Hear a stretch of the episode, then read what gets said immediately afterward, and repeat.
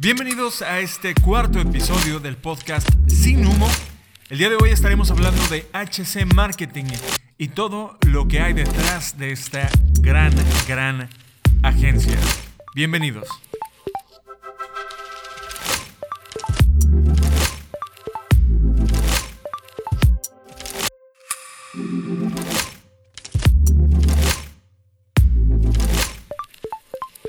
Ustedes ya saben, mi nombre es Luis Hernández. Soy mercadólogo de profesión, director de HC Marketing México, agencia que fundé en el 2017.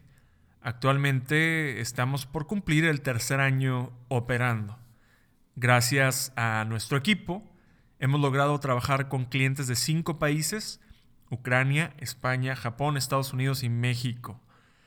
Antes de crear HC Marketing México, trabajé para empresas como Marriott, LVMH, eh, Thomas Pink, entre otras empresas de, lujo y moda. Eh, también he participado como voluntario en American Marketing Association. Mm, soy miembro de Coparmex. He trabajado de mentor en Growth Hacks en Latinoamérica. Y también he participado en, pláticas en universidades locales. Entonces, ahora que ya saben quién está detrás del micrófono, me gustaría platicarles más acerca de nuestra agencia de marketing. Pero ¿por qué querrías saber más sobre nuestra agencia? Pues mira, si eres un emprendedor o una persona que está creando una empresa, me gustaría que escucharas la historia de alguien más. Yo sé que existen miles de podcasts, de blogs, de videos en YouTube hablando de cómo ser un buen emprendedor, cuáles son los pasos para emprender, etcétera. Pero lo que más me ha servido a mí es escuchar de otras personas que han pasado por, las misma, por la misma experiencia, que han pasado por situaciones difíciles, cómo han superado ciertas situaciones, qué han hecho cuando les ha ido bien.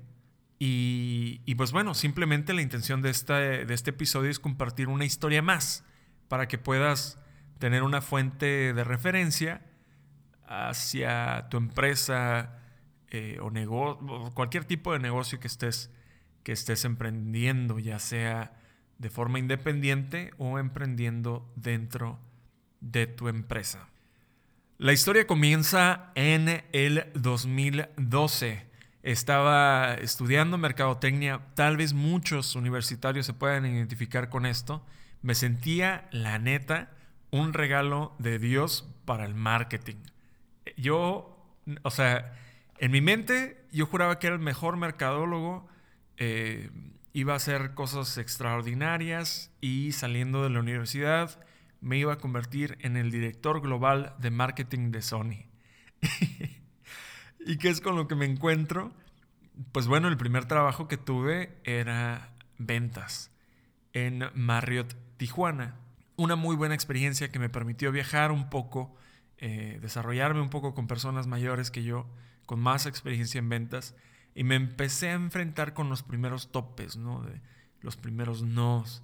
Y la verdad que los primeros nos con la poca experiencia, sí te los tomas un poquito personales, ¿no? Dices, oye, a ver, espérame. Pero ¿qué es lo que pasa? Tomas mucha, mucha eh, experiencia pasando por este tipo de detalles, ¿no? A pesar de que yo estaba joven, siempre decía que, que yo no iba a calificar a alguien por sus logros, sino cómo ha salido de sus problemas. ¿no? Los consideraba más hábiles. Tal vez era un pretexto que yo tenía para decir que pasaba los extraordinarios, ¿no? O sea, yo decía, no, güey, o sea, tú pasaste con siete el año, pero yo pasé con ocho lo extraordinario, o sea, yo soy más chingón, ¿no? O sea, en mi mente, ¿no? Pero bueno, ese fue mi primer trabajo y eh, gracias a, las a, X o Y puedo también trabajar en San Diego. Y pues bueno, dije, ¿sabes qué? El salario con, de Tijuana a San Diego no se compara, pues vámonos a San Diego, ¿no? Trabajando en San Diego, mientras esto, mientras estaba en la universidad, me tocó ser eh, gerente de una tienda y por ahí duré como un año y medio hasta que terminé la universidad. Después, eh, pues bueno, ya eh, terminando la universidad estaba buscando ya algo relacionado a mi carrera. Y, oh sorpresa, después de y sin exagerar, como unos 150 currículums que mandé a agencias de mercadotecnia, eh, me presentaba agencias, eh, tocaba puertas, iba, trataba de hablar con los de recursos humanos, esto en Estados Unidos y México. Ninguna agencia, no hay respuesta. ¿Sabes qué? Pues va. Algo curioso que no había intentado y pues estaba clarísimo, pero pues igual por la falta de experiencia, fue tocar la puerta en empresas más grandes, en corporativos más grandes, para los departamentos de mercadotecnia. Entonces, al tener muy mala respuesta de este tipo de trabajos, tomé la decisión de mudarme a Nueva York porque dije, ¿sabes qué? Si aquí no hay, en Nueva York va a haber el triple de oportunidades para, para trabajar en una agencia de mercadotecnia y también lo pensé como, una, como un gran reto. Y es aquí cuando empieza a forjarse la idea de HC Marketing, porque al moverme allá, no hombre, retos, o sea, había retos todos los días. Y esto siempre lo cuento porque me ha forjado como ninguna otra experiencia en la vida, porque el día que yo llego, tan dramático como suena, el día que yo llego estaba lloviendo, eh, tenía unos amigos por allá que ya estaban encontrando el departamento, llego, llego y que no, que no nos pueden dar el departamento, pero para esto yo estaba con las maletas, así llegando del aeropuerto no nos pueden dar el departamento porque no teníamos eh, historial viviendo en San Diego, en Estados Unidos. Y pues bueno, fue un rollo encontrar un departamento. Estuve por ahí de un mes entre que me quedaba en hostales, en hoteles y tenía un dinero ahorrado, ¿no? Porque pues me había vendido hasta mi guitarra para irme a vivir allá. Y pues bueno, ya estaba llegando al límite de, mis ahorros, ¿no? De que, oye, había ahorrado una lana, pero pues para pagar el, depósito de seguridad y tal. Y ya los hostales cada vez estaban peor, ¿no? Entre los primeros días dije, bueno, pues puede ser uno o dos días, el hostal promedio.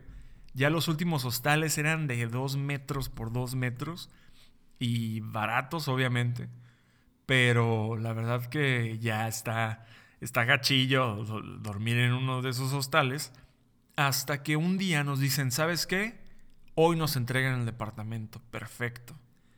Eh, olvido hacer reservaciones en hostales, digo, pues hoy nos van a entregar. Nos hablan a las 3 de la tarde y nos dicen, ¿sabes qué? O 3 o 4. ¿Sabes qué? El día de hoy no se los vamos a entregar. Va a tardar 3 días más. En ese momento, yo digo, bueno, me quedo en un hostal, marco a uno, lleno, marco a otro, lleno, marco a otro, lleno. Estoy en una banca, está lloviendo, se los juro que no es una historia creada. Está lloviendo, estoy en una banca y digo, a la madre, cabrón. Mis maletas para esto estaban en, la universidad de un camarada. Y yo estaba en la banca con mi mochila sin, sin un lugar donde dormir, cabrón. Y dije, no mames, o sea, neta, no tengo un lugar donde ir, no es como que me puedo regresar. Y cuando me fui para allá tenía 23 años. No es como que me puedo regresar eh, a la casa de mis papás, o sea, no puedo hacer nada. Estoy aquí en una banca completamente solo. Y esa experiencia dije, a la madre, o sea, tengo dos opciones. O quedarme aquí en la banca valiendo madre, o hacer algo al respecto. Y esta decisión me hizo ver la diferencia la gran diferencia entre los dos tipos de decisiones, ¿no? Entonces, eh, la primera decisión me hubiera dejado en la banca, tal vez durmiendo en la banca o sentado despierto esperando que sea el día siguiente. Porque para esto ya había buscado un frío de, hostales. Y hoteles, pues no iba a pagar 300, 400 dólares por una noche. La neta no, o sea, iba corto. Iba corto y y pues bueno, tenía mi dinero medido, ¿no? Para el departamento. Entonces eh, empiezo a caminar, digo, no, güey, o sea, pinche ciudad no me va a ganar a las dos semanas, cabrón.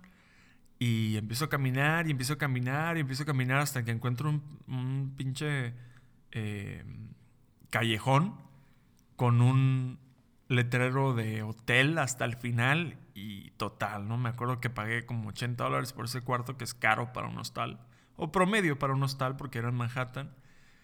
Entré y olía a polvo, pero dije, bueno, tengo un lugar donde descansar, ¿no? Entonces, eh, pues bueno, para no hacer la historia larga, que este es uno de los retos interesantes que me pasaron por allá, eh, dormí esa noche y a los dos, tres días ya teníamos el departamento, pero el siguiente reto, encontrar un trabajo rápido, porque eh, pues el dinero solo me iba a durar aproximadamente un mes, ¿no? O sea, compré lo necesario y obviamente era dormir en el piso, era comer lo básico y encontrar un trabajo. Para esto tenía, sin exagerar, sin exagerar, unos 200 currículums ya hechos con folder y todo. Y dije, con estos voy a conseguir trabajo, ¿no? La verdad es que estaba buscando un trabajo de lo que sea para poder generar un ingreso y de ahí pues sacar para la renta, sacar lo básico y poco a poco empezar a buscar un trabajo en mercado técnico. Entonces, el siguiente reto, encontrar trabajo, pues va. Me salgo a caminar, según yo con un trajecillo que me quedaba perfecto, pero pues no, o sea, eh, ahora yo recuerdo cómo me quedaba ese traje y pues la neta pues, no sabía qué onda, ¿no? Igual estaba medio menso para tener 23 y no saber bien qué onda, pero total, fue lo que me pasó. Y estuve tocando puertas y puertas y puertas y puertas y puertas y puertas. Y, y complejo, difícil.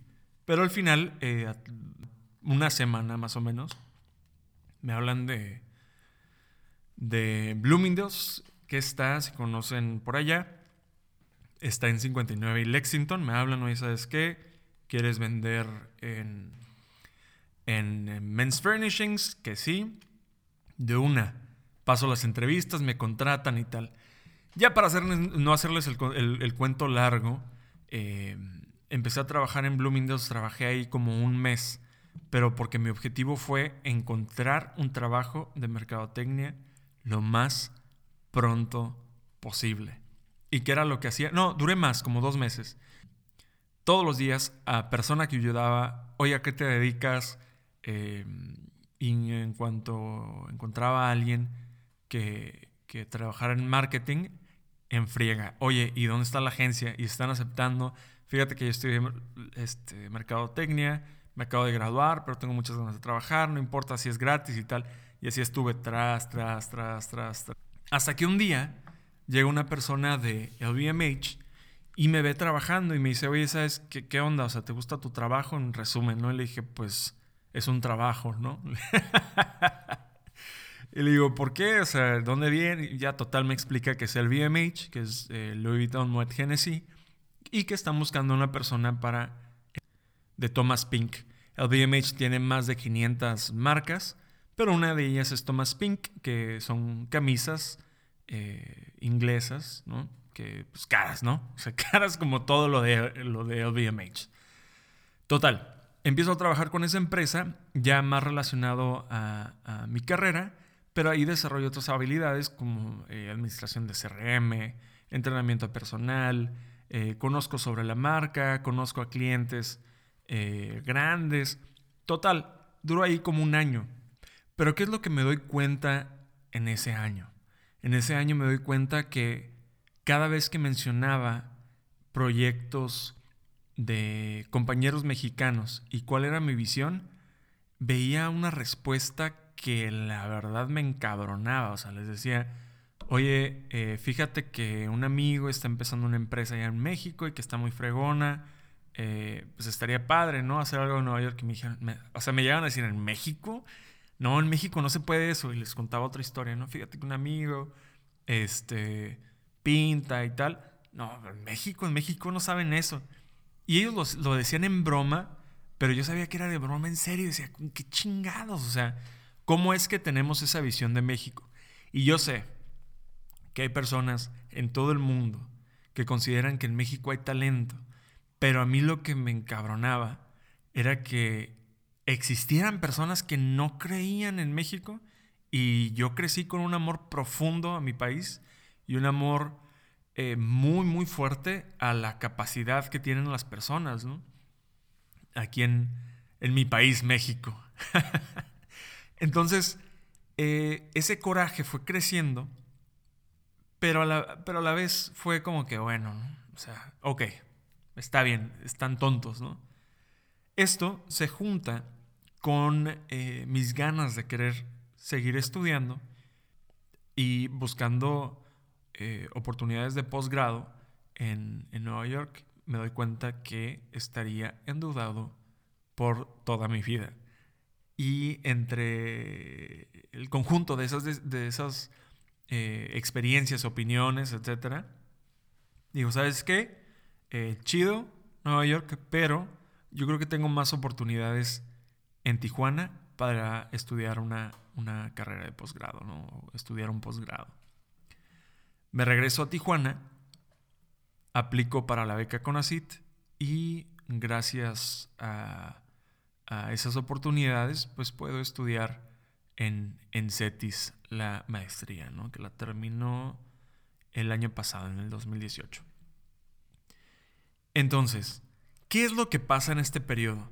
En este periodo se combinan un friego de experiencias, opiniones, eh, o sea, prácticamente todo el contexto fue como una mezcla de químicos que hicieron explotar mis ganas por hacer algo al respecto.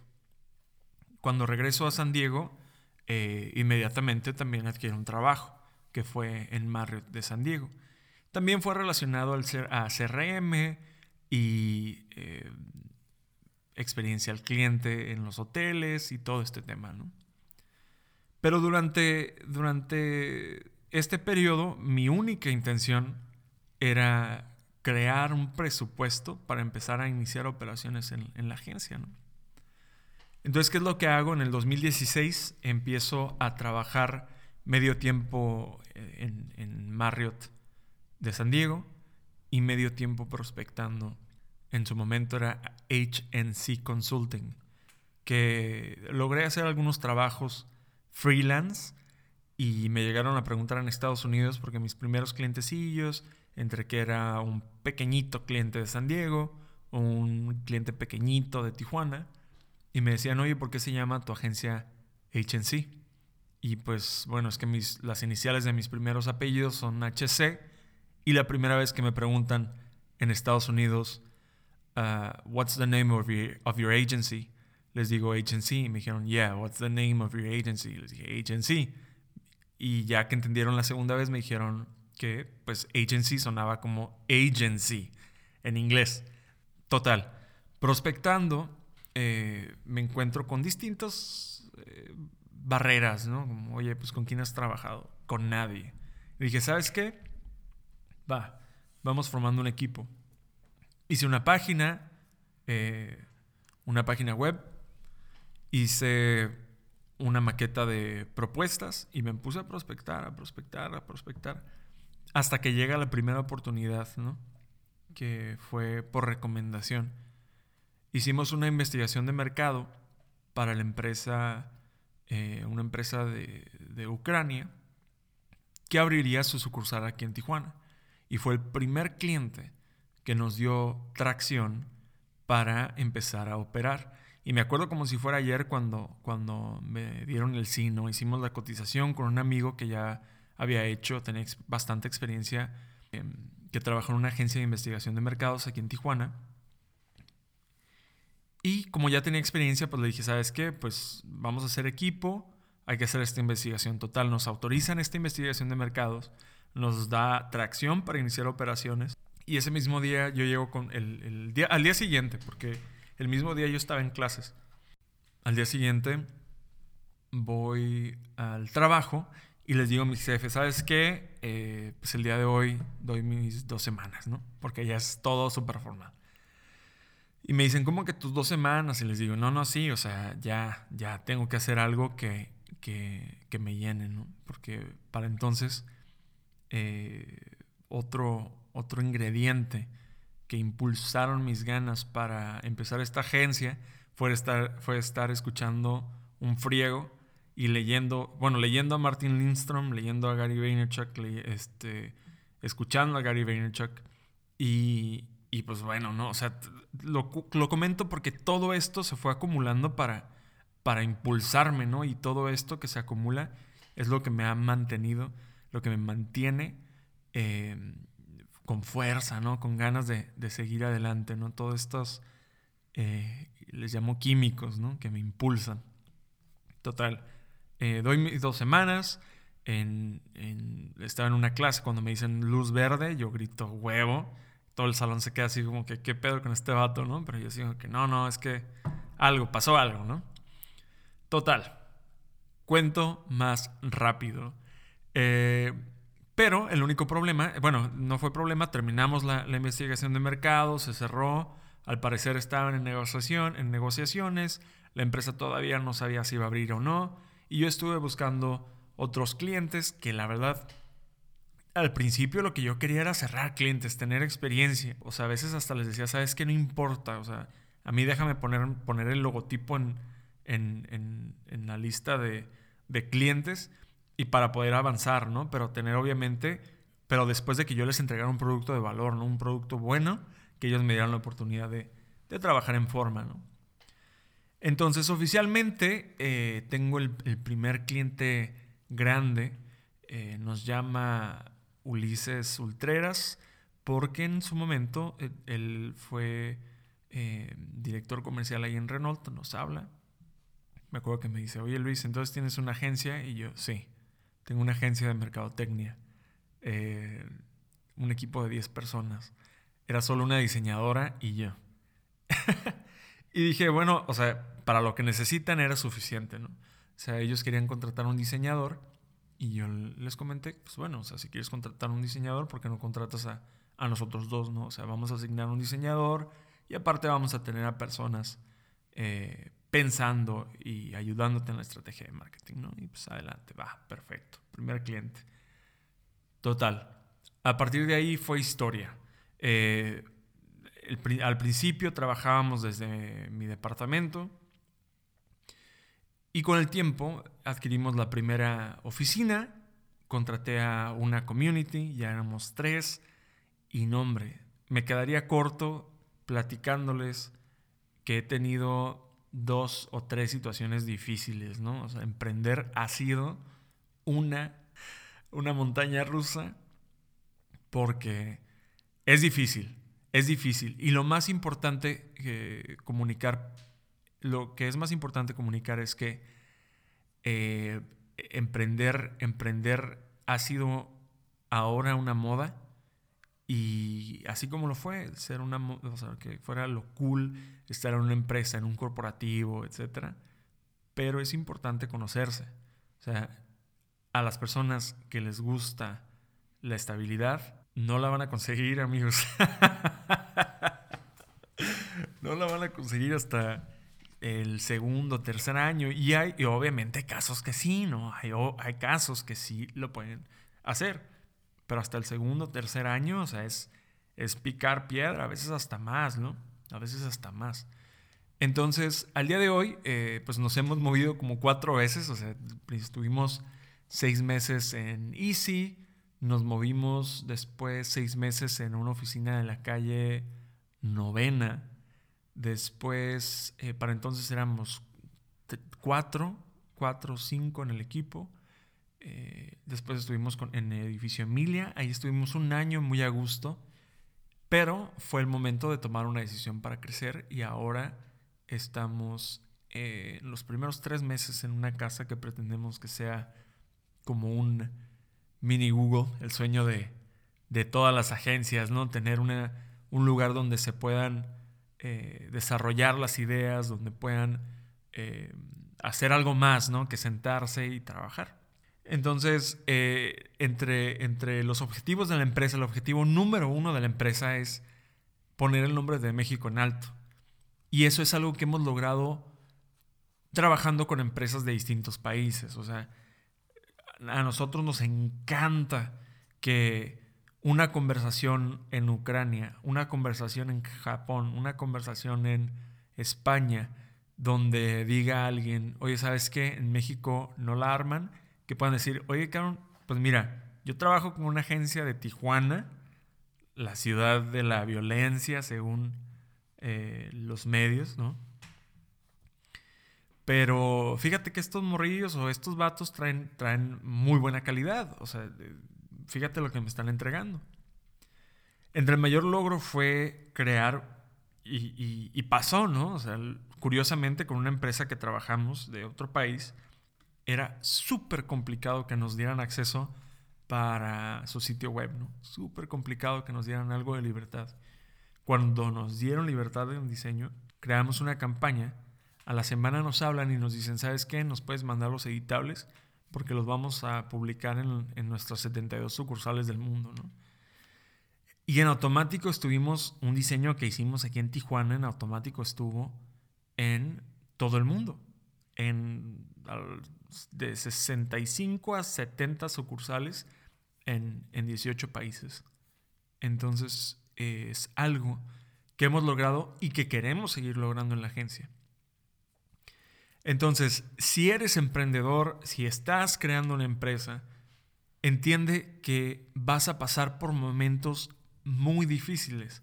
No abras una empresa porque es cool, no abras una empresa si es una moda, no abras una empresa porque te quieres poner el título, abre una empresa porque tienes un objetivo, porque has logrado, porque tus experiencias te han indicado, te han dicho, te, se junta esa de que, ah, energía que quieres cambiar algo.